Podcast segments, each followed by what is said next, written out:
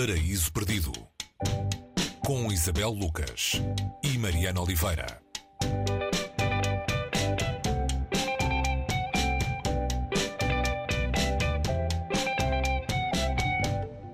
E hoje no Paraíso Perdido, ainda ontem, eh, um livro de 1945 que nos fala e muito ainda hoje.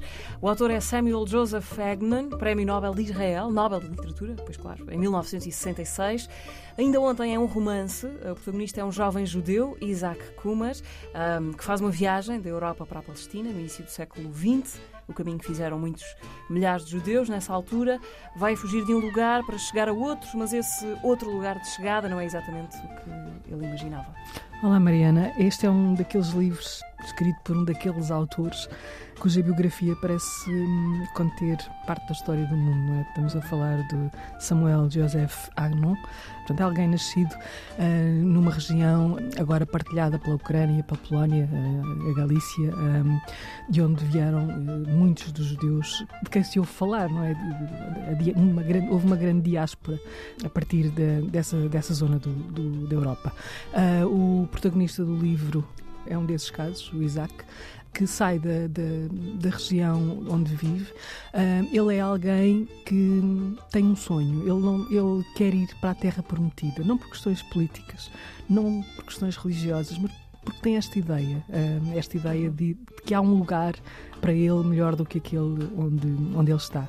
E o que se conta neste, neste livro, que é considerada a obra-prima um, deste Nobel uh, de 66, um, é essa viagem uh, atrás de um, de um sonho, de uma ideia, de um ideal, que se torna depois uma história meia popeica, mas do ponto de vista contada do ponto de vista pícaro. É, este registro pícaro é muito, muito comum entre escritores judeus e, e estou-me a lembrar aqui do, do Albert Cosseri, por exemplo, uh, que tem um dos tem nos Trinca-Pregos, no Trinca-Pregos, um dos, dos, grandes romances do pícaro. Há muita coisa que corre mal a este protagonista. Bastante, digamos, bastante. Ou seja, estamos a assistir a uma espécie de lenta construção da desilusão contada neste registro meio pícaro, meio místico, que é também a relação de alguém com um ideal e a partir deste, desta narrativa um, também a relação a relação com a ideia de Deus e com a ideia de homem, estas duas, eh, estes dois quase paradoxos, não é, que convivem neste livro, que nos dá a conhecer a quem, a quem não conhece tão bem ou a quem se interessa pelo tema e este tema está na ordem do dia, como se costuma dizer. Está aqui, está aqui muita coisa misturada, não é? Eh, continua a acontecer. Continua a acontecer eh, e, e, estas pessoas que têm múltiplas identidades que são quase que não se pode, que não, não poderiam coexistir na mesma pessoa, mas há muita gente com estas características e portanto ele aqui fala dessa coisa muito séria que é ser alguém que corre atrás de um ideal e que tem uma, uma, uma relação não tranquila com as suas origens, tanto religiosas quanto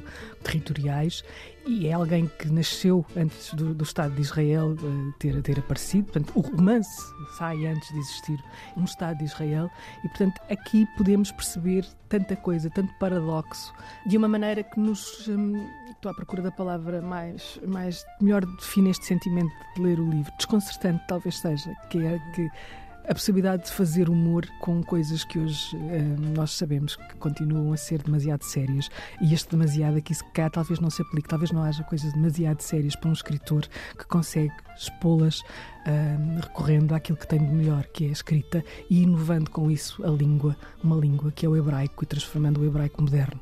Como disseste, o autor nasceu naquilo que é hoje a Ucrânia e fez também ele este caminho do seu protagonista. Acabou por morrer em Jerusalém em 1970, depois de uma vida com muitas viagens e também de regresso à Europa para estudar. Sim, e, e a destruição por duas vezes da sua biblioteca pessoal, uh, uma vez em Berlim, uh, e foi isso que o fez regressar uh, novamente à Palestina, no caso, na altura, e depois aí também aconteceu novamente.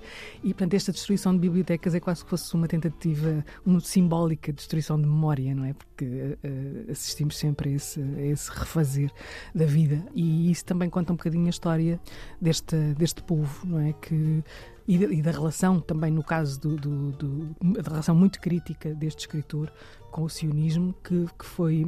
Ele cresceu numa, numa, dentro desta comunidade, uma comunidade uh, uh, que defendia o sionismo, embora de muitas maneiras e que depois um, se tornou crítico dessa ideia devido à experiência pessoal. Portanto, este livro mostra um bocadinho uma desilusão que persiste, um, que, tem, que, que, que, tem encontrado grandes escritores uh, para esse. E estou-me a lembrar de, de, dos mais atuais, como o David Grossman ou, ou o Amos Oz, que também falou muito desta um, ambivalência que é uh, ser judeu hoje em Jerusalém.